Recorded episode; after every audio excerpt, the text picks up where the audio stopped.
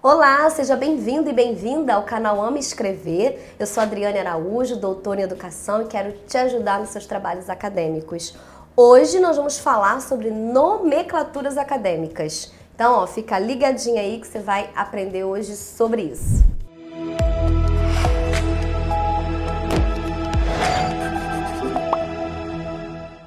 Bom, eu achei muito interessante que uma das dúvidas que a gente percebeu, muitas perguntas sobre o que é monografia, o que significa monografia, o que é TCC, TCC, monografia, o que é tese, dissertação, esses nomes que para quem está inserido no contexto é tão comum, mas quem está vindo de fora às vezes não sabe. Então é importante a gente trazer aqui para você, para você ficar esperto e diferenciar aí e entender bem sobre as nomenclaturas acadêmicas para você poder, quando for ler sobre isso, entender melhor e se adaptar melhor disso aí, ok? Então vamos lá.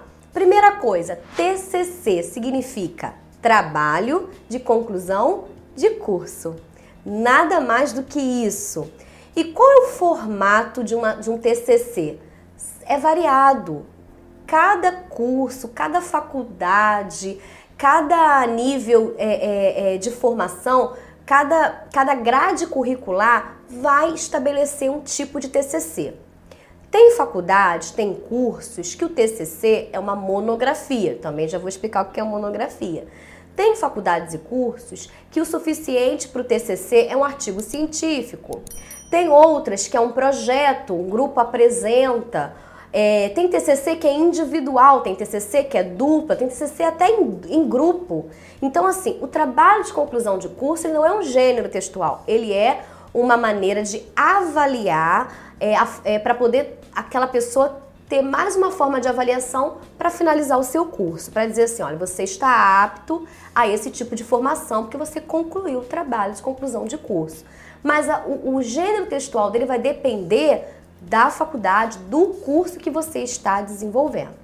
Então, é, a monografia, o que, que significa, né? Era uma pergunta que eu vi aqui. Monografia, você vê, mono, de uma pessoa só, grafia, escrita, né? É a produção científica de uma pessoa só. Uma pessoa escreve, ela faz aquele trabalho, claro, ninguém faz nada sozinho, a gente sabe ela tem um orientador, às vezes ela faz parte de um grupo de pesquisa, que trabalham em equipe, mas ela se apropria de um tema, de uma pergunta e desenvolve o seu trabalho. Pode fazer uma monografia com duas pessoas? Eu até já vi que eu já orientei alunos que mandaram um trabalho para eu avaliar o trabalho, para eu dar parecer, que eram de duas pessoas. Então, assim, depende do curso que você está fazendo. Então, assim, geralmente artigo científico é que pode ter até cinco pessoas, geralmente as regras acadêmicas das revistas acadêmicas que recebem o artigo científico é de ter um autor e até quatro coautores.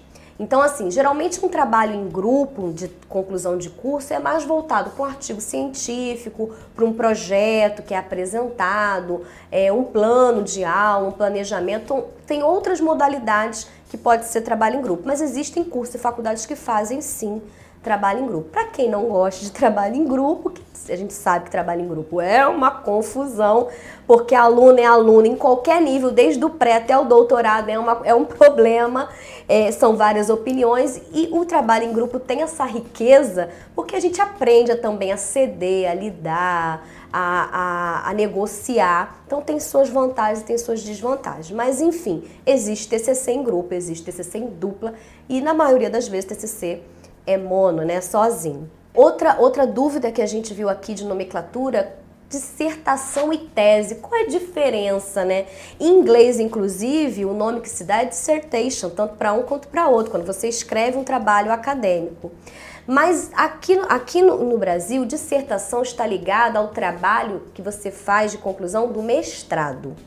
E a tese é o trabalho que você faz de conclusão do doutorado. Então tem uma diferença sim monografia ou trabalho de conclusão de curso, que pode ser em diversos modelos, está voltado mais para a graduação e também para as especializações, que é a pós-graduação. A pessoa faz a faculdade, faz a graduação, depois se especializa num curso, um ano, um ano e meio, que é a pós-graduação lato e senso, e aí geralmente se faz um TCC também, que vai de acordo com aquele curso, da mesma maneira que a graduação, mas no mestrado você faz uma dissertação, a gente chama de dissertação de mestrado, e no doutorado a gente faz uma tese, que é uma tese de doutorado. Você defende uma tese, você traz algo novo, algo inédito.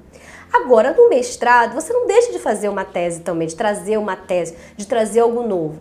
Só que o peso maior é no doutorado, de você ter mesmo que de trazer, cooperar, contribuir com algo novo a partir do conhecimento que você estudou. Então, geralmente, numa banca de doutorado, uma das perguntas da banca, dos doutores que te avaliam é: qual é a tua tese? O que, que você trouxe nesse trabalho? Então, esse peso fica maior para o doutorado. Então, essas nomenclaturas aí, ó, TCC, trabalho de conclusão de curso, que pode estar em, em, dentro de, de, vários gêneros, depende, textuais, depende do curso, da faculdade.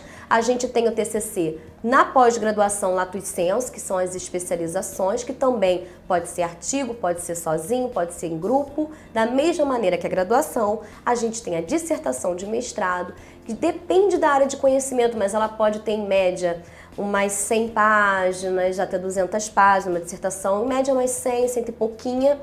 Tese de doutorado é mais robusta, tem um trabalho mais aprofundado, você precisa defender aquela tese, né? o nome já diz.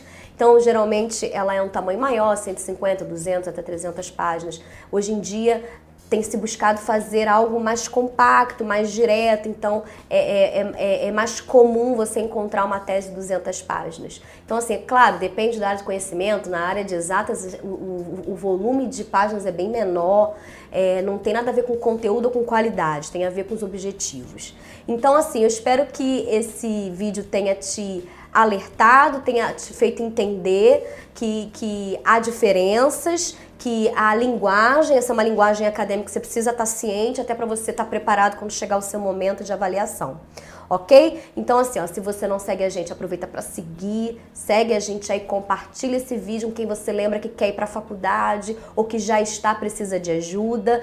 Curte aqui para ajudar a gente, a gente preparou esse conteúdo aqui com muito carinho, comenta, ah, eu queria saber sobre esse, essa outra nomenclatura que eu vi e não entendi muito bem, coloca aqui que a gente vai estar tá recolhendo esses comentários para fazer novos conteúdos para você. E se você quiser receber os conteúdos que a gente tem colocado aqui no YouTube semanalmente, toda semana a gente tem conteúdo novo, ativa o sininho para você ficar ciente dos novos conteúdos que a gente tem trabalhado, tá bom? Então a gente fica por aqui.